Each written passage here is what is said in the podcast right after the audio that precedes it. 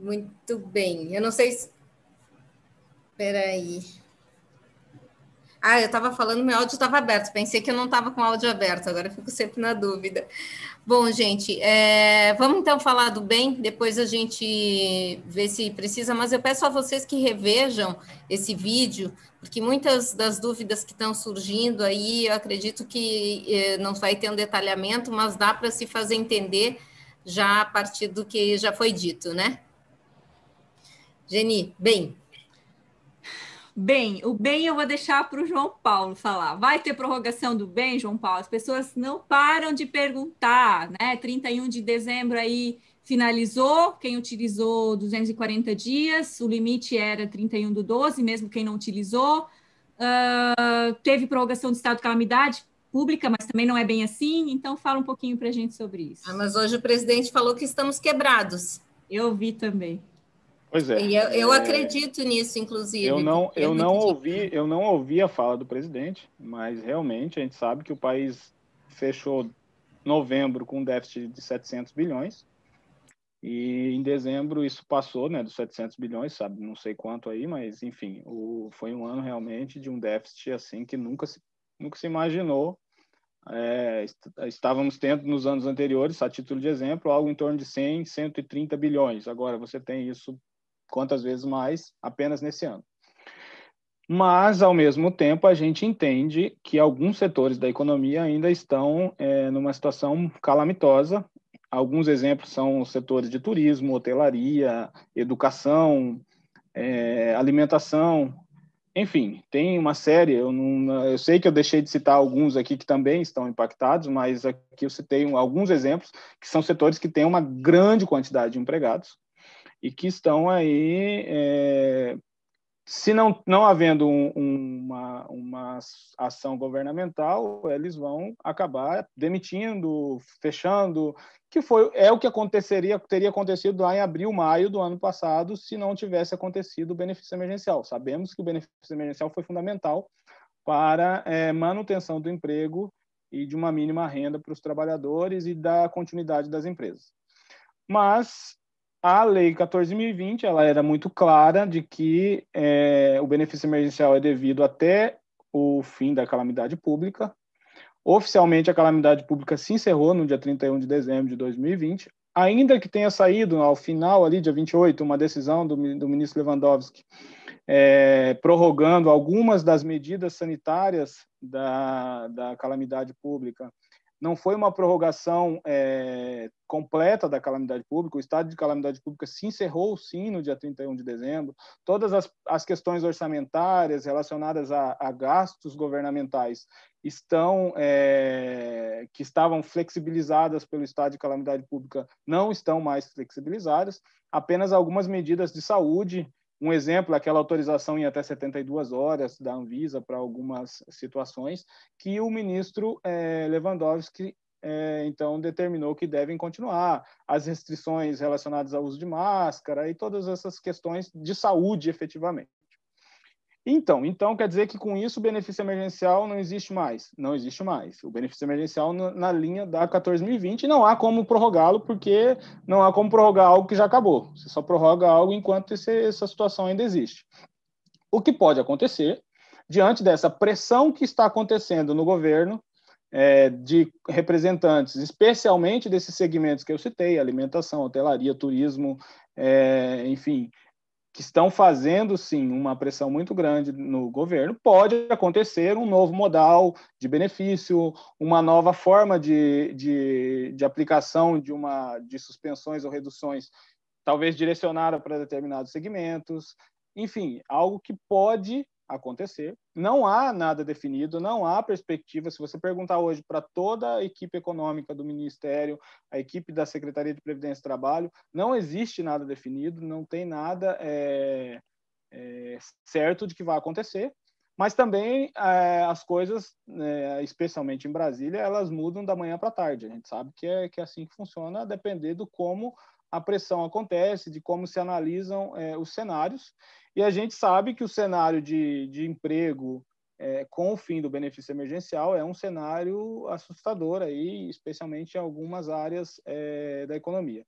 Então, eu não posso aqui dizer e afirmar categoricamente que não vai existir mais qualquer tipo de ação de benefício emergencial. O que eu posso afirmar categoricamente é que na, na, pela 14.020, que era o benefício emergencial que estávamos utilizando do, desde abril até dezembro, isso realmente acabou, não há prorrogação, não há mais que se falar em benefício emergencial.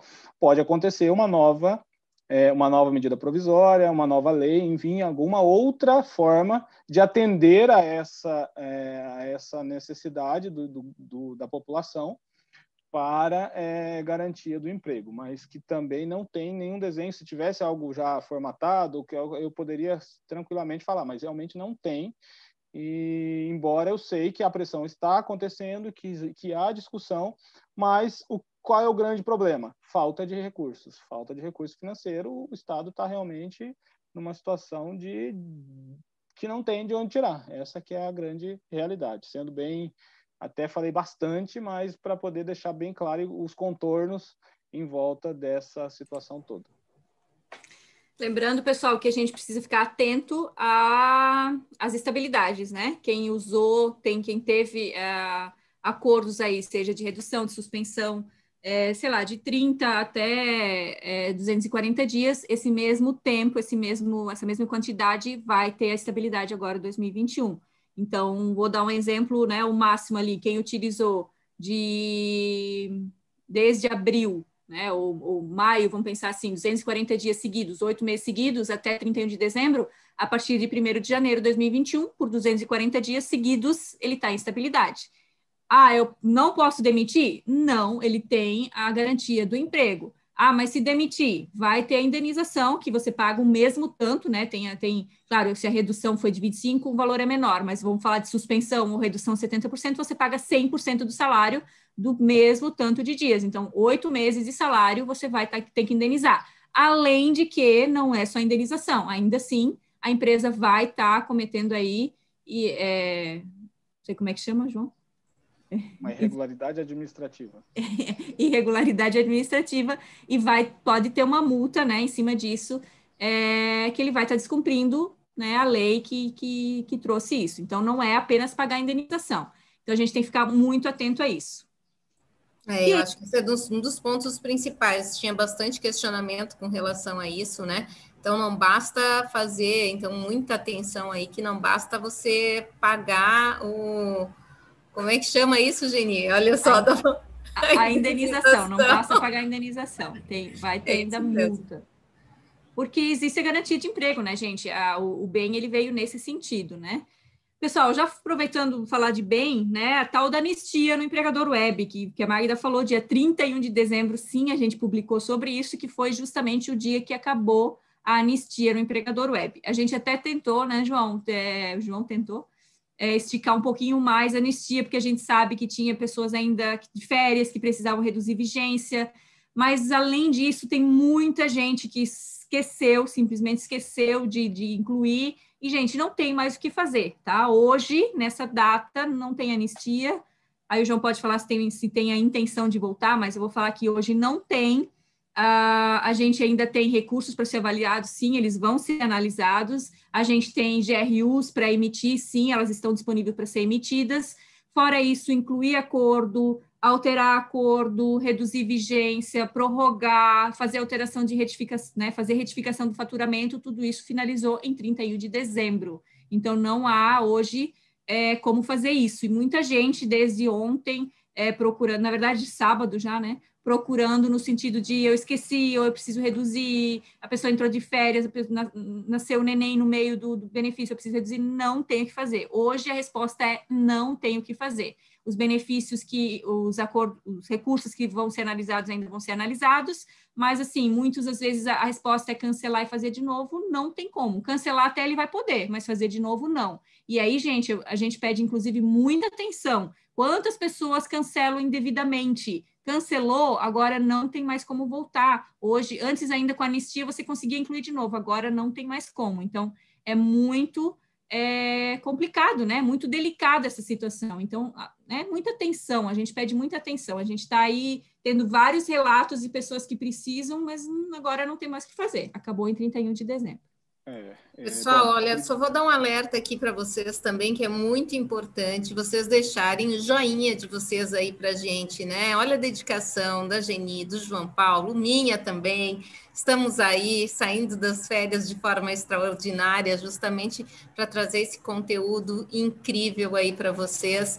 E então não esquece, deixa o like de vocês, vai ali embaixo do vídeo, tem o joinha, faz assim para gente, tá? Ajuda bastante a gente fortalecer nosso canal aqui, tá bom? E indica o canal da SCI também para os amigos. Também temos, é, que daí é o meu canal, que é o Contabilidade na TV. Sigam lá também a Geni, também em janeiro. Acho que a gente volta final de janeiro, talvez início de fevereiro com Conte News, né, Geni?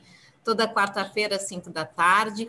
Então, muito importante vocês seguirem as, a gente nas redes e aproveitar esse conteúdo. Deixa o like aí, ó, gente. Tem quase mil pessoas, 300 likes. Vamos dar um up aí, tá bom?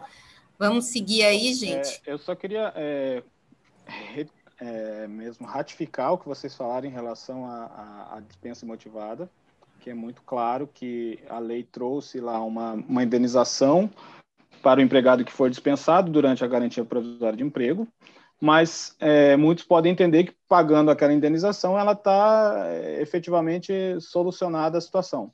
Com o empregado, sim, se você pagar a indenização conforme previsto no artigo 10 da Lei 14.020, o empregado não tem mais o que questionar com a empresa.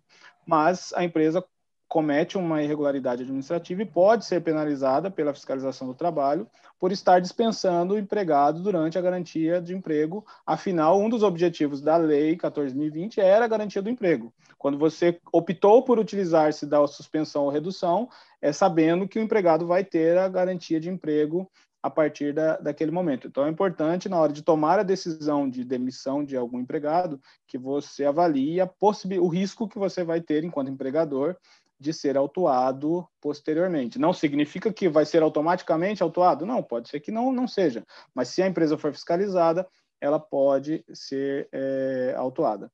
É, o pessoal está falando sobre parcelamento do FGTS e sobre a Covid. A gente vai falar sobre esses temas ainda, quer dizer, a Geni vai falar, eu só vou ouvir. Mas eu preciso falar sobre anistia. Realmente não, for, não há perspectiva qualquer de prorrogação da anistia eu, como a Jenny falou, até sugeri a equipe que, que é gestora do benefício emergencial, como todos sabem, eu não, não sou o gestor do benefício emergencial, o, o que está sob a minha coordenação geral é o E-Social e as implicações do E-Social com os demais sistemas do, da Secretaria de Trabalho, Secretaria Especial de Previdência e Trabalho, mas eu acompanhei todo o processo desde, desde abril, né, da verdade, desde de, é, de abril, desde 1 de abril, quando saiu a medida provisória, que eu participo do processo, e é, muitas coisas, muitas que, coisas foram feitas por sugestões que a gente levou, até vindo da Geni, muitas delas, e enfim, dentro desse dia a dia que a gente recebe o feedback de vocês que nos acompanham aí nas, nas redes sociais, nas lives, nos nossos bate-papos, no WhatsApp, no direct, em todo lugar. E a, o fato é que a gente sugeriu, sim, olha, a gente precisaria que a anistia durasse pelo menos mais uns 10 dias para permitir que todos corrijam essas situações que não fizeram ali no fim do ano, era férias, a pessoa não fez, perdeu o prazo e tal. Porém, a equipe gestora do benefício emergencial entendeu que não é o caso, porque a anistia ela permitia também que você enviasse novos acordos, porque ela é um parâmetro único do sistema. Eles não tinham como fazer uma, ah, eu vou fazer anistia só para alteração, só para cancelamento, só para para redução de vigência. Não, é, o sistema tinha um parâmetro único. Se você colocar mais dias de anistia, ele libera tudo. Então, todo mundo que tinha quisesse enviar novos acordos, claro, retroativos né, ao ano de 2020, porque a partir de 1 de, de janeiro de 2021 não há mais benefício emergencial. Ah, mas eu usei só 10 dias de benefício emergencial em 2020. Eu posso usar o resto agora em 2021? Não. O benefício emergencial era só até 31 de dezembro, até o fim da calamidade pública. É, então, a empresa a, que não fez, eu, eu, até coloquei, olha, será importante porque muita gente precisa corrigir, a gente vai evitar um monte de, de problemas. Mas não, não, não foi aceito. Então, não há perspectiva da anistia ser ajustada, prorrogada. Sendo assim, é, não há como você mesmo prorrogar ou fazer como a Geni relatou aqui. Ah, mas é uma situação que eu tinha que ter que reduzir e tal. Mano, que você pode fazer? Oficializar isso para o Ministério, seja pelo SEI, lá na, na, no GovBR tem uma opção de você fazer pelo SEI, seja pelo e-mail em direcionado à superintendência, para deixar isso formalizado mas não há como fazer. Ah, mas agora eu vou ser cobrado porque eu cancelei indevidamente, eu preciso incluir, eu não vou conseguir incluir mais. Vou ser cobrado. Na hora que a cobrança acontecer, você vai demonstrar que aquele cancelamento foi indevido e vai apresentar todos os documentos comprobatórios de que houve sim aquela suspensão, houve sim aquela redução, ainda que ela tenha sido menor do que o que estava no sistema, você cancelou porque estava para reduzir vigência e acabou fazendo errado, e agora não consegue incluir. Enfim, é, algumas situações vão ser corrigidas, entre aspas, na hora que a cobrança dessa, dessa dívida vier a acontecer. Então, você apresenta essa informação e isso vai ser utilizado administrativamente ou, na, ou no momento que estiver com a PGFN para contrapor essa, essa cobrança e então a administração é, não, não, não efetuar a cobrança. Se você quiser operacionalizar um processo antes disso, é enviar para a superintendência pelos canais que, que, que tenham de acesso às superintendências do trabalho e as superintendências vão enviar para a Coordenação Geral de Gestão de Benefícios, é, que cuida desse processo, para identificar se tem alguma coisa a fazer já nesse momento. Mas é, a, a, administração também não consegue fazer as alterações nos benefícios. Se ainda tivesse, ah, não, eu mando para o Ministério o Ministério vai lá e faz o ajuste e corrige. Não, a, a administração não tem um perfil para fazer esse, essas correções, apenas o empregador é que conseguia fazer. Então, a partir de agora, realmente não há soluções para muitos dos problemas que não foram corrigidos naquele momento. Ah, eu tinha que ter prorrogado lá no fim de setembro, no fim de novembro e não fiz.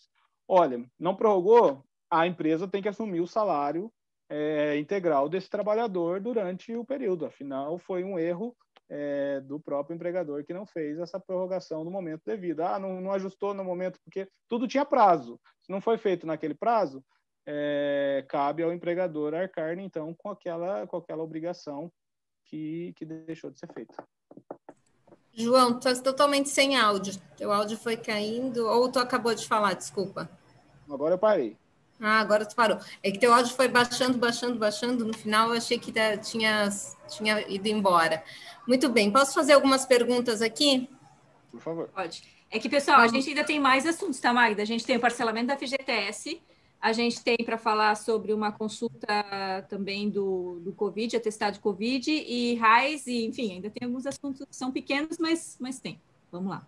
Vamos lá. Eu vou começar com a pergunta da Miriam, ela já fez faz um tempinho, ela perguntando sobre a Cefip ainda, né? Sobre o Cefip. Isso vale para a MEI também? Vale para a MEI também. Também tem, tem alterações. Então, assim, é todo o. Toda, todos os funcionários. É, é que, na verdade, o Cefip ele vai olhar se o empregado tem afastamento, seja por maternidade ou seja um atestado. Então, vai qualquer tipo de empresa vai ter essa, essa, essa alteração nessa atualização. Vai depender de atualização de sistema.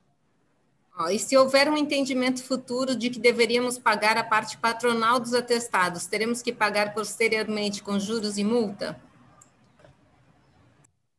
Não, porque foi a administração quem isentou isso. A administração é que está, por meio de, do seu, dos seus é, sistemas, inclusive no e-social é o próprio totalizador do, do, do sistema e-social que está sendo gerado já com essa, com essa diferença.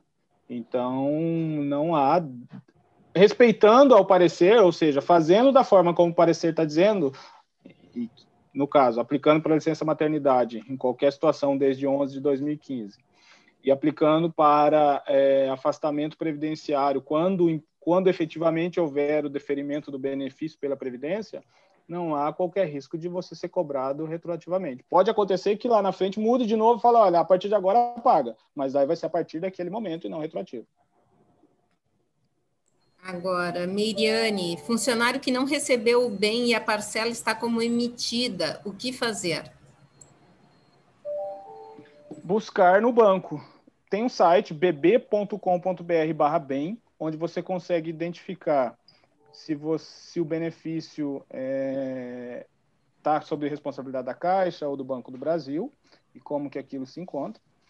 Mas é, muitas vezes a, foi indicada uma conta, mas não caiu naquela conta. Por quê? Porque o banco abriu uma outra conta vinculada, o banco está pagando via cartão do cidadão. Então, é buscar na agência, na agência bancária responsável, seja a Caixa ou Banco do Brasil, para ter a informação correta de onde aquele recurso se encontra e poder fazer o saque. Meire Ellen, da Líder Contábil, o empregado demitido pode receber seguro-desemprego só após a estabilidade do benefício emergencial ou consegue logo após o recebimento do FGTS? Consegue imediatamente, não há qualquer proibição ao recebimento do benefício. Quem está cometendo a irregularidade de dispensar durante a garantia provisória é a empresa. O empregado não tem irregularidade nenhuma. Se ele for dispensado, se ele cumprir com os requisitos, ele vai ter direito a receber o benefício. Inclusive, esse benefício vai ser calculado com base no salário integral dele. Se, por exemplo, ele estava com um salário reduzido em outubro, novembro e dezembro, foi dispensado agora em janeiro. Não vão ser usados aqueles salários reduzidos. Se o sistema calcular com base nos reduzidos, ele pode apresentar um recurso e vai ser feito um, uma complementação, porque ele tem direito a receber com base no salário integral. Como ficará para a empresa que fez o parcelamento de FGTS e a última parcela foi paga a maior, já que não Vamos... tinha como alterar o valor? Vamos falar de parcelamento do FGTS. É, Gente, é, agora seguinte, começou ó. a entrar nisso, tá? É, vamos lá. Uh, parcelamento do FGTS. Gente, assim, ó, como a gente falou várias e várias e várias vezes, muitos problemas iam ficar, né, mesmo após o, o parcelamento finalizar. E agora estamos nessa situação. A notícia que eu tenho não é nada boa, né, mas não me culpem, né, eu sou apenas trazendo aqui a informação. Então, assim, ó, a gente, o que, que, eu, que, que eu vou fazer a partir de amanhã, né? É, para cada problema, cada situação, né? Na outra vez a gente teve 15 assuntos, lembra, Magda? A gente fez ali uma separação dos problemas da caixa. A gente Nossa, tinha uma tabela gigante. É, exato. Então, assim, hoje eu vou pegar, é, vou começar a fazer, eu combinei com a caixa, de começar a fazer posts separados por cada assunto. Ah, quem não conseguiu pagar, quem pagou a mais, quem está com valor em aberto, quem não individualizou. Então, cada um desses a gente vai fazer um post separado com as orientações, tá? Então, eu tenho aí várias situações que me foram reportadas, é, em contato com a Caixa, a gente vem, né, tentando resolver, enfim. O primeiro que eu vou lançar amanhã, e que eu quero orientar aqui, é, para mim, o mais crítico, que são é, empresas que não conseguiram pagar, né, na totalidade, o, o parcelamento. Então, assim, por N motivos. Realmente, estava a parcela lá, a empresa não conseguiu pagar, né, em questão financeira, uh, pode ter, não ter sido paga uma parcela, duas, nenhuma. Uh, empresas que eh, declararam até 20 de junho, mas o valor não entrou no parcelamento. Valores de 13 terceiro que não foram somados no, no parcelamento. É, a empresa pagou as guias que estavam, mas foi apurar agora no final, ainda tem uma diferença para recolher. Assim, gente, toda e qualquer diferença que ainda tem para recolher. O que, que se faz agora? Primeira coisa que eu preciso falar para vocês: não tem mais como emitir pelo portal da GRFGTS. Ele foi finalizado em 31 de dezembro, junto com o estado de calamidade pública, porque a MP até então, né, ela se referia ao estado de calamidade pública. Então, não tem mais como emitir guia. O acesso ao portal está lá, sim, mas você não consegue mais clicar para emitir guia, nem de parcelas que não foram pagas, nem de diferença de valores que possam vir a ser apurados. O que fazer agora? Aí vem a questão que não é nada boa. A gente vai precisar recolher isso via Cefip, tá? A gente vai ter que fazer essa guia pela Cefip. E, gente, encargos desde a competência da origem, seja março, seja abril ou seja maio, tá? Os encargos vão ter que ser pagos desde lá. Depois eu vou deixar o João falar um pouco sobre esses encargos, mas Uh, como se faz isso, né? A minha orientação que eu vou escrever, o post que a gente vai lançar, vai estar isso bem detalhado. Mas o resumo é o quê? Vocês precisam apurar para ver quem é que falta, né? Então, você tem aí um montante de três competências, três REs que vocês declararam é, que gostariam que tivesse entrado por parcelamento. Algumas dessas parcelas pagas, outras não, valor entrou, valor não entrou, enfim, né? Então, assim, é, precisa saber quem falta fazer o pagamento, quem falta é, é fazer justamente pagar uma parcela, ou quem está nessa parcela que falta pagar, ou nessa diferença que falta realmente para recolher. Sabendo quem é, faz esse CFIP. Faz esse na mesma, no mesmo código da, da época, 115, 150, 155. É, você pega esses empregados que faltam recolhimento, coloca eles na modalidade branco de recolhimento, os demais na 9, Uh, se tem diferença, se é uma diferença parcial, aquele empregado tem que marcar o FGTS complementar, colocar a base da, da, do 13 terceiro só, base sem 13 terceiro só com o valor que você tem para recolher, base da Previdência Integral e é isso. Gente, não é simples, tá? Mas lá no portal da GRFGTS tem os extratos, os extratos que contemplam né, o extrato da origem do parcelamento e o extrato do abatimento. No extrato do abatimento, você consegue saber quem entrou em cada parcela de cada uma das, cada uma das parcelas do parcelamento, tá? Então lá tem a divisão. Ah, eu não paguei a terceira parcela. Verifica quem estaria nessa terceira parcela, quem falta e tem que declarar isso via CFIP. Nós não vamos aqui na live conseguir uh, explicar isso de uma forma que vocês já saiam fazendo, mas eu acho que escrevendo, detalhando, colocando talvez print das telas do, da Cefip, vocês consigam isso. Então, esse vai ser o meu primeiro post amanhã, né? E depois a gente segue com as novas orientações. Promete data, Geni, as pessoas ficam enlouquecidas. Não, já. mas esse eu tenho pronto. É, a gente só precisa da imagem e, e fazer. É, ah, mas gente, depois disso vai ter uma sequência, tá? o post da Geni, vou colocar aqui no chat, aqui do lado, como é que entra na lista de transmissão, tá? Ou na lista do Telegram da SCI, ok? E aí, Magda, depois a gente vai ter uma sequência. Ah, valores que precisa devolver, valores que... É, enfim, né? Aí a gente vai, cada assunto vai fazer um novo post e sempre é, verificando essas orientações junto com a Caixa, né? Eu estou validando com a Caixa. Gente, eu sei que aí vocês devem estar tá aí loucos dizendo como é que eu vou ter que pagar encargos, né? De algo que talvez a Caixa não apurou da forma correta e tudo mais. Quem realmente teve a parcela ah, em atraso, não conseguiu pagar questão financeira, ok, vai ter que recolher pela Cefip, porque atrasou realmente e agora tem encargos. Mas a gente tem muitos casos que as empresas declararam, fizeram tudo certo, e no portal a gente teve problemas para emissão, problemas de valores que não condiziam com a realidade, e agora essas diferenças vão ter que ser recolhidas com encargos. Quais são as opções da empresa, do empregador nesse caso, João?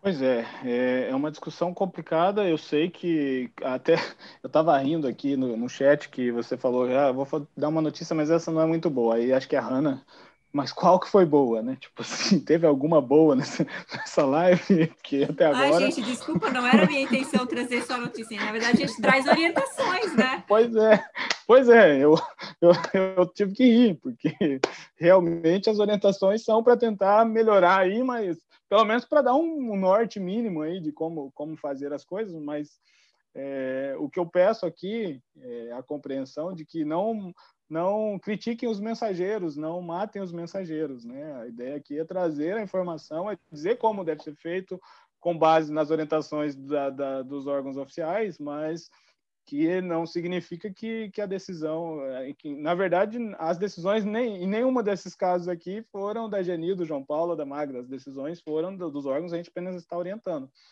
Então. Eu mesmo não sei de nada, gente. Eu estou só aqui ouvindo, retransmitindo e fazendo a parte da comunicação. Os dois aqui é que são maravilhosos. Então é importante ter essa noção, que olha, poxa, Geni, mas eu, como que eu vou pagar com encargos? Olha, gente, ela está dizendo o que a Caixa diz que é para fazer. Agora, não, não, não dá para massacrar a coitada da Geni, porque ela realmente não tem culpa de nada nesse, nesse momento. Ela simplesmente está orientando. Ainda bem que ela conseguiu esse acesso lá com a Caixa para ter essa, essa orientação de pelo menos como deve ser feito para quem precisa fazer. Agora, o que a empresa então pode fazer? Judicialmente, ela pode questionar. É, pode até administrativamente, entrar com processo administrativo na Caixa, demonstrar, olha, fizemos isso, isso, isso, foi o problema da Caixa. É, pode ser que a Caixa avalie lá dentro dos seus processos. Eu nem sei se existe algum tipo de processo administrativo na Caixa para isso, mas eles não podem se recusar a receber uma petição da empresa. E qual que é o caminho mais normal? É judicialmente. Se é, uma, se é algo, algo significativo, é alguma coisa que, que realmente, olha, eu vou pagar um encargo muito grande de uma coisa que não foi porque eu não quis pagar, foi porque o sistema de, de não deixou, enfim, questionar judicialmente para tentar reaver esse, esse encargo. Mas é, não tenho muita, muita outra forma de, de orientação que não seja utilizar-se mesmo da, da CFIP normal, fazendo o recolhimento, agora empregado ou empregado, com, aquela, com, aquele, com aquele nosso dia a dia da CFIP que todo mundo conhece, é, para gerar as guias é, de acordo com a necessidade que você tenha para cada empregado que tenha ficado sem o recolhimento. Isso nesse aspecto. Eu sei que tem vários outros problemas, a Jenny vai falar de outros, e possivelmente alguns que a gente nem está sabendo ainda, que vamos descobrindo aí nesses próximos dias, mas a Jenny já comprometeu de que ela vai esclarecer todos para a gente, né? É, gente, assim, é exatamente isso que o João falou. O prim primeiro passo é fazer o recolhimento, né? Você apurar que realmente o empregado, né, tá com diferença, a empresa tá devendo algo, é o primeiro ponto. Aí as pessoas às vezes me perguntam: "Ah, mas está lá dizendo que tem algo para recolher, mas na verdade não tem. Eu recolhi tudo". Gente, se não tem diferença para recolher, você não tem que recolher nada, né? Então precisa de, de algum outro ajuste por parte da Caixa. Então assim, ó, é... primeira primeira questão é recolher as diferenças. Vai pagar encargos? Não acha que não é devido? Aí, nesse caso, depois, né, corre atrás para ver o que, que faz. Mas o primeiro passo é recolher. Então, o primeiro post amanhã vai sair nesse sentido, tá? Que eu sei que é, é, é uma maioria dos casos a preocupação é essa, de, de sabe que está devendo e quer pagar e não sabe como, e aí a gente vai orientar nesse sentido, tá bom?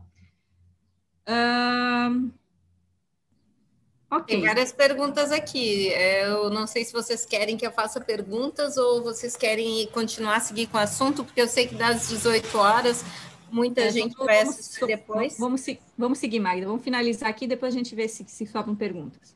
Okay. Então, só dar um geral em relação às rotinas final do ano, né? A gente tem. É, final do ano, não, começo de ano, a gente já começou o ano. É, salário mínimo, saiu o salário mínimo, R$ 1.100 a partir de janeiro de 2021, então já temos que atualizar o sistema, atualizar aí valores de prolabore, né, valores que se baseiam em cima do salário mínimo. Não saiu ainda, mas vai sair a tabela do INSS, atualizada também, baseada nesse novo salário mínimo. O E-Social, por enquanto, só está aceitando 2299, não está aceitando 1.200 de janeiro, justamente aguardando essa nova tabela. E o 2299, que é o desligamento, pode vir a sofrer alterações em função é, da atualização da tabela. Então, fiquem ligados, se der diferença depois, vai precisar retificar o 2299. Uh, FAP, atualizar o FAP para competência de janeiro de 2021. CFIP 13º, 31 de janeiro de 2021, a gente tem que entregar essa CFIP, seja com ou sem movimento. E social sem movimento, competência janeiro de cada ano, entregue até 15 de fevereiro. DIRF, saiu hoje a, o programa validador da DIRF, então, uh, anuais, né, declarações anuais, temos ainda em 2021, infelizmente, se tivesse tudo no E-Social, não teríamos mais, mas DIRF e RAIS vamos ter, DIRF já saiu, RAIS vai sair um pouquinho mais para frente. É, e aí fica ligado nessas compensações e retificações que a gente falou em relação ao salário maternidade, é, e atestados aí que a gente vai poder retroagir, tá? Mas vamos aguardar um pouquinho, deixa as coisas acalmar um pouquinho aí em janeiro. Falando em RAIS, queres aproveitar, João, falar das mudanças da RAIS para 2021? Bom, é, primeiramente dizer que. Notícia boa ou ruim, João? Ah, a, a, notícia boa é que já se está trabalhando, discutindo RAIS, especialmente do social, a partir do dia. No, nem, não esperamos nem em 2021. Em 2020 a gente já estava realmente, antes do Natal, já tivemos reuniões discutindo como vão operacionalizar para evitar aqueles problemas que tivemos no carregamento da RAIS em 2020. É, mas a, a, o fato é que o ano passado os prazos para envio da GDRAIS e do E-Social foram os mesmos, e a ideia é de que esse ano o prazo para envio das informações do E-Social para que ele seja computado no primeiro lote ou no segundo lote sejam anteriores ao da GDRAIS. Por quê? Porque você tem que fazer todo um processamento da social, puxar para a mesma base da GDRAIS, então é muito mais trabalhoso para o CEPRO desenvolver. Então é muito provável que o prazo, porque qual, qual que é o prazo legal para as empresas dos grupos 1 e 2 enviarem as informações para a RAIS, né, via e-social, afinal elas cumprem essa obrigação por meio da social. O prazo legal para elas enviarem a última informação, que é relativa ao mês de dezembro de 2020, é dia 15 de janeiro de 2021. Os meses anteriores, inclusive, essas informações já devem estar na base do E-Social. Então, é, é, muito provável que esse prazo não fique em 15 de janeiro, mas talvez seja 30 de janeiro o prazo que a gente vai se utilizar para calcular, para puxar essas informações para a base da, da RAIS para o pagamento do primeiro lote. A GD RAIS vai ser liberada possivelmente em 1 de fevereiro para informações até abril. E durante esses dois meses ali, o processo do social já vai sendo feito para quando a GDRAIS terminar, o processo do social estar correto também e poder efetuar o pagamento corretamente. E para o lote, é, segundo lote, aí essa, essa, essa data deve ser um pouquinho mais para frente, mas também não vai ser igual a da GDRAIS, até setembro, deve ser talvez junho, um pouco antes, enfim. O fato é, se você é representante de uma empresa dos grupos 1 ou 2 e tem remuneração de qualquer das competências de janeiro a dezembro de 2020, ou mesmo de 2019 ainda, para corrigir, faça o quanto antes faça isso ainda em janeiro. É, a gente deve estar definindo essas datas nos próximos dias, mas provavelmente ele fica aí para fim de janeiro, ao início de fevereiro, esse prazo para que, que as empresas possam enviar e as informações sejam consideradas no primeiro lote. Ah, e se não fizer nesse prazo, se ela fizer junto com o prazo da GDRAIS, lá em março, abril, isso vai ser computado? Vai, mas daí lá no segundo lote. Então não pode reclamar que isso vai ficar para depois. Então é importante ter essa noção dos prazos, afinal, o social já não é mais novidade, já é uma coisa para essas empresas, já é algo que já deve estar na rotina. E eu já faço aqui um apelo. Por favor, empresas do grupo 1, do grupo 2, do grupo 3, tenham é, muito cuidado e muita atenção no envio das informações para o social, especialmente dos vínculos, admissões e demissões a gente tem constatado uma grande falha no envio das informações, especialmente das empresas do grupo 3. O que é natural, porque hoje elas fazem pagamento da, da guia de previdência, do FGTS, por meio de outros sistemas, faz a, a informação do seguro-desemprego lá em outro, em outro sistema, que é no empregador web. Então, é, acaba que o e-social é só uma, uma informação ali mais para cumprir carteira, CAGED e, e registro, que é algo que não tem uma cobrança tão grande. Mas façam isso, prestem atenção, cumpram esses prazos.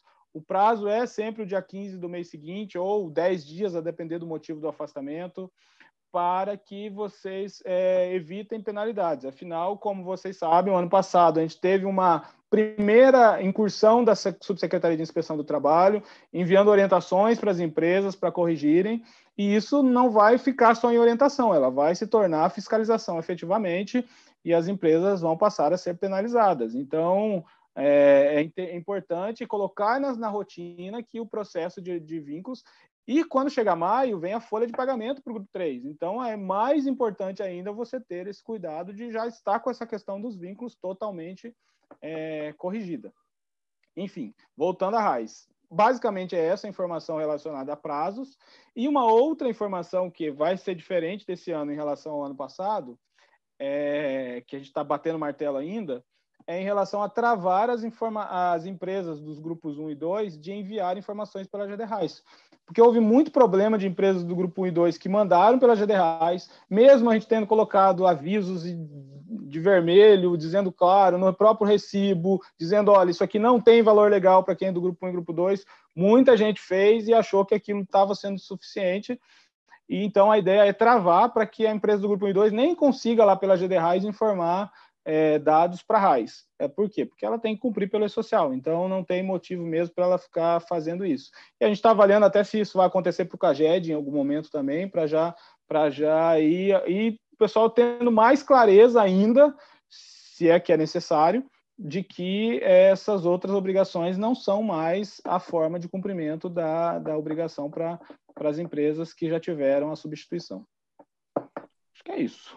Então vamos lembrar: empresas grupo 1 e 2 não fazem mais RAIS desde o ano base 2019. Um, independente de estar ou não na obrigatoriedade da DCTF Web. Isso é importante, porque muita gente acha que ainda está fazendo CFIP continua fazendo RAIS. Não. Grupo 1 e grupo 2, independente de estar na obrigatoriedade da DCTF ou não, né? Dos grupo 2, a gente sabe que nem todas estão, não tem mais RAIS desde o ano base 2019. Já não vão ter também ano base 2020, que provavelmente vai ser bloqueado. Empresas do grupo 1, 2 e 3 não fazem mais CAGED desde janeiro de 2020. Então, a gente tem um ano inteiro já que não tem mais CAGED e que precisa enviar as informações é, para o E-Social de admissão, de demissão e de transferência, que é o que o CAGED nos pedia né, até então.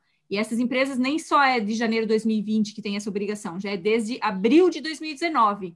Então, grupo 1, grupo 2 e grupo 3, pessoal. Fase 1, fase 2 e, e, né, e a fase 2, que é os eventos não periódicos, tem que cumprir pelo E-Social.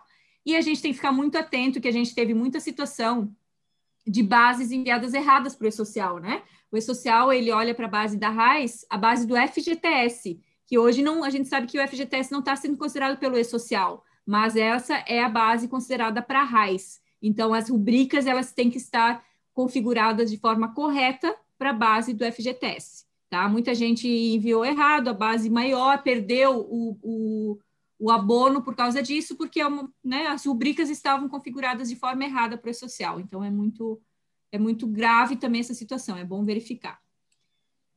Gente, para a gente finalizar, a último, o último assunto que eu tinha aqui, que é em relação a é, solução de consulta, COSIT número 148, 21 de dezembro de 2020, a Receita publicou isso no, nas, nas normas internas deles, né? Dizendo que, pessoal, lembram lá em abril, 2 de abril até 2 de julho, quem tinha atestado por Covid, é, a gente sabia que esse atestado não precisava ser pago pelo empregador, podia ser compensado, né? Assim como a gente compensa salário família, maternidade, podia ser compensado na Previdência. Isso de abril maio e junho, né? né? Foi ali começo de abril para até comecinho de julho. Depois disso não era mais válido, só por três meses. O que, que aconteceu agora? Essa solução de consulta disse que só era válido essa compensação, essa dedução, né? Que a gente usou a dedução como maternidade, salário, família. Esse atestado só era possível deduzir se tivesse um afastamento previdenciário. E a gente sabe que a maioria dos atestados por Covid era aí de 7, 14 dias no máximo, né? A maioria não dava afastamento previdenciário. E muita gente acabou se compensando disso, e agora a gente entende que foi indevida essa compensação. Uh, eu discuti até com o João, né? Tipo, não estava claro na lei na época dizendo que tinha que ter afastamento previdenciário, mas agora a Receita veio trazer isso, dizendo que fez essa consulta e agora ela diz que, na verdade, não era devido se não teve afastamento previdenciário. Quem fez a dedução vai precisar ajustar isso, retificar e recolher, inclusive com encargos. É isso, João? É isso, exatamente. O entendimento, o entendimento da Receita foi de que é, quando a Lei 13979, acho que é ela que trouxe, ou a 982, acho que é a 979, é, trouxe essa, essa situação desses três meses, ela vinculou ao artigo 60 lá da, da lei de benefícios, que, que fala que, que você precisa ter o benefício concedido é, e não significa apenas é, você ter os 15 dias. Ela fez uma interpretação de que se você tiver um afastamento que não tenha tido um benefício previdenciário pela Covid, você não tem direito, então, daquela, daquela compensação. Sendo assim, quem utilizou é, somente sem ter tido benefício, que eu acredito que é a maioria, afinal, raras são as situações da Covid, graças a Deus, que a pessoa precisa de um afastamento. Normalmente, ela é, ela é uma doença que é por poucos dias muita gente deve ter ficado apenas 15, menos de 15 dias e a empresa se utilizou e vai acabar tendo, como você falou, de que reabrir a folha, recalcular, fazer o recolhimento com os tributos. E a, a Receita aplica para esse, entendimento a mesma regra que ela vai aplicar a partir da, da, do parecer 1620 ali para os auxílios de doença é, em relação aos 15 primeiros dias, ou seja, apenas nos casos em que há afastamento previdenciário é que ela entende que tem direito de, de não tributação.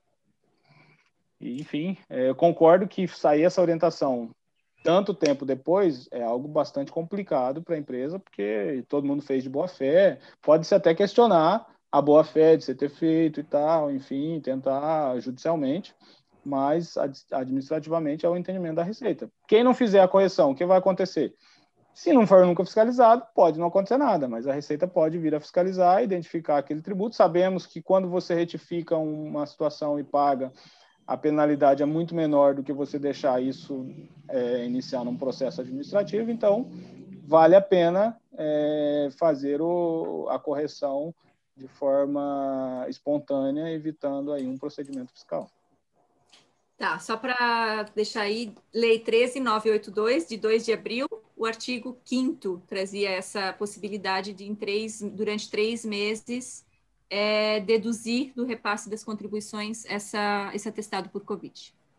13982. Certo. Bom, eu só... 13982, o que, Geni? 2020? Artigo 5 é, de, de 2 de abril de 2020.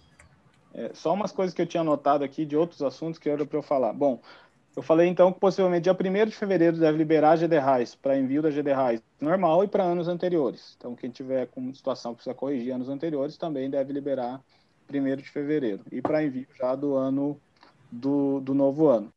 A Geni já falou, eu só ratifico aqui, quem tem recursos que estão apresentados do benefício emergencial, esses recursos estão sendo analisados, eles vão, todos os recursos vão ser analisados e quem tiver o direito vai ser deferido e esse pagamento vai acontecer ainda nas, nos próximos meses.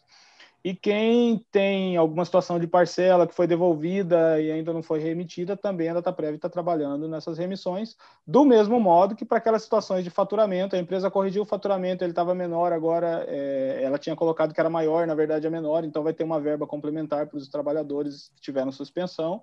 Isso também está sendo processado pela DataPrev para o pagamento aí nos próximos lotes, talvez no próximo ainda, que pague semana que vem. Então, isso também já está sendo é, tratado para esse pagamento. E para quem tiver débito, né, que é o inverso dessa situação que eu narrei, também vai aparecer a, esse débito já na, nos próximos lotes, permitindo a devolução por GRU. Só, é, ali o pessoal está perguntando qual a solução uh, da consulta. Geni, tem é, eu acho que ele veio, ele vem com pontinhos, eu não sei por que isso, o meu também. Então é, é a solução de consulta COSIT número 148 de 21 de dezembro de 2020. Ok. Gente, olha só, as notícias realmente essa daí é retrabalho seguida de, de penalidade, é difícil de engolir, né, João? É, realmente é como eu disse, é, é, é triste você ter uma orientação a, a, essa altura nessa, nessa linha. E, e, eu sei o quanto isso é, enfim, não só o trabalho, mas toda a questão da boa-fé que, que, foi utilizada nesse processo e agora você tem que quer ver. É a mesma situação também do parcelamento da Caixa, pô, você pagou a menos porque não foi, agora você vai ter que pagar com encargos. Pô, é, não, é, não é fácil e é, é aquilo que eu falei. A única questão aqui é que nós estamos sendo os mensageiros de como você deve proceder para evitar mais problemas, porque, enfim, né, não, não, não, temos a, a, solução. E aí a questão, ah, mas a, a entidade lá não fez uma meia-culpa de que vai rever isso aí? Não, eles trabalham com a orientação jurídica. Muitas vezes a orientação jurídica diz, ó, se você fez, fazer de outro jeito, o, emprego, o, o funcionário, o servidor que, que, que optar por uma outra decisão pode ser penalizado administrativamente também, então ele não vai abrir é, e ele assumir a responsabilidade. Né? Então, é, muitas vezes as soluções para esses casos é, são somente judiciais mesmo. Muito bem, gente. Temos mais pautas para agora, o Geni? Deu, 18 horas, nosso limite, duas horas de live, assunto acabou. Perguntas ainda tem, mas Magda, é, assim, a gente, é, meu recado final até, né, já colocando aqui, pessoal, tá, tá, cada vez mais difícil, né, responder individualmente cada um e cada um com seus problemas, sim, dúvidas, mas é, o pessoal tem que ficar ligado nas, nas postagens, uh, tem que realmente ler, né, ler o que, que é postado, a gente tem postado sempre, é, é complicado, às vezes durante o dia eu tento responder e tal, mas assim, é, eu vou trabalhar muito mais em, em posts em, em, nesse sentido, talvez fazer vídeos, áudios, né, que a gente que ajuda bastante, porque né, não tem como atender individualmente todo mundo, né? Então a gente tentou aí em 2020 e, e viu que 2021 vai continuar assim, essas mudanças todas, e tem que realmente ficar ligado e, e ler, ler com atenção, e enfim, continuamos juntos aí em 2021, com certeza. João, quer deixar teu recado final aí para o pessoal? Pois é, eu achei que 2021 seria um ano de menos lives, talvez seja o contrário, né? Mais lives. Mas enfim, eu acho que o importante é que a gente aprendeu que a gente tem como se comunicar, a gente tem como levar essas orientações e, e estar presente. E eu, eu tenho essa, essa, esse compromisso de que, enquanto servidor público, eu tenho que estar comunicando e levando as informações daquilo que a gente está fazendo para facilitar o dia a dia de quem utiliza-se do serviço. É, sei que nem sempre as pessoas é, entendem e pensam dessa forma, até porque a gente já tem uma rotina de trabalho muito grande. Você acaba tendo que fazer isso em horários, em outros horários, além do seu, do seu dia a dia, mas enfim, faz parte do, do processo da obrigação que a gente está nesse momento. E, enfim, em outro momento a gente pode pensar em outra coisa. Mas o fato é que estamos aí sempre disponíveis para tentar ajudar, esclarecer, levar essa informação eu tenho sim essa convicção de que o ano vai melhorar. Ainda, ainda estamos numa fase de, de, de ajustes relacionados a 2020. Sabemos que a situação de saúde do país está muito crítica nesse, nesse momento e, e a, a, situação econômica também. É, mas em relação ao nosso trabalho de, de recursos humanos, é, vai, vai entrar numa, numa situação de mais normalidade nos próximos meses especialmente é, porque você elimina-se esses processos é, relativos ao período emergencial. Pode ser que tenhamos aí ainda alguma coisa nova relacionada a, a situações emergenciais. Não podemos reclamar, até porque essas situações é que vêm para poder manter um mínimo de, de estabilidade dentro da economia e da, e da situação social do país.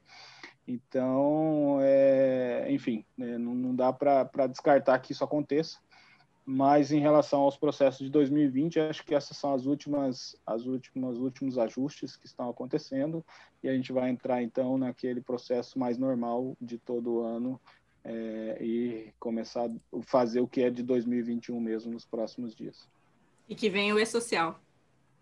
E exatamente, estamos trabalhando firmemente para que as implantações aconteçam é, dentro do que está prometido. Não há qualquer risco, mesmo com pandemia acentuada como a gente está, de que haja qualquer é, mudança de cronograma. E também FGTS digital e outras substituições, a gente está trabalhando firmemente para que elas aconteçam dentro daqueles cronogramas já estabelecidos, para que aí no segundo semestre a gente já tenha um cenário bem diferente em relação às obrigações que são é, necessárias no dia a dia aí do departamento pessoal. Gente, muito obrigada a todos que estiveram conosco hoje aqui. Eu quero agradecer principalmente a SCI que propicia esses momentos para a gente aqui de compartilhamento de informações, né? Lembrando que tem as listas de transmissão, tem o canal do Telegram da SCI, tá aí no nosso chat, tá? Para vocês acompanharem todas as notícias, os posts que a Geni vai fazer, tudo a gente dispara por ali, ok? Além de todas as redes sociais, né? Instagram, Facebook, enfim enfim, estamos por aí, né? Olha só, agradecer muitíssimo ao João Paulo Machado, é auditor fiscal do trabalho, governo, é, coordenador geral do governo digital trabalhista, está sempre conosco aqui, sempre disponibilizando essas informações tão valiosas e dando fé em tudo que a gente é, fala, né, Geni? Tudo que a Geni fala, ele vem aqui e assina embaixo. Isso é muito valioso. João, só temos a te agradecer, viu? É, Geni, muitíssimo obrigada por você puxar esse barco, né? A Geni faz todo mundo trabalhar sempre e sempre com um objetivo muito claro, que é trazer informação de uma forma correta é, e que ajude de forma prática no dia a dia das empresas de contabilidade, no DP principalmente, que é o foco, né? É, dizer para vocês que estamos aí, né? Assim que tiver novidades, qualquer novidade, quem está seguindo a gente também sempre fica atento e compartilhem esses canais da SCI entre os colegas, né? E deixem um like de vocês aí para gente. Vamos fortalecer cada vez mais o canal da SCI aqui no YouTube, viu? Um grande abraço, muito obrigada a todos. Tchau, tchau.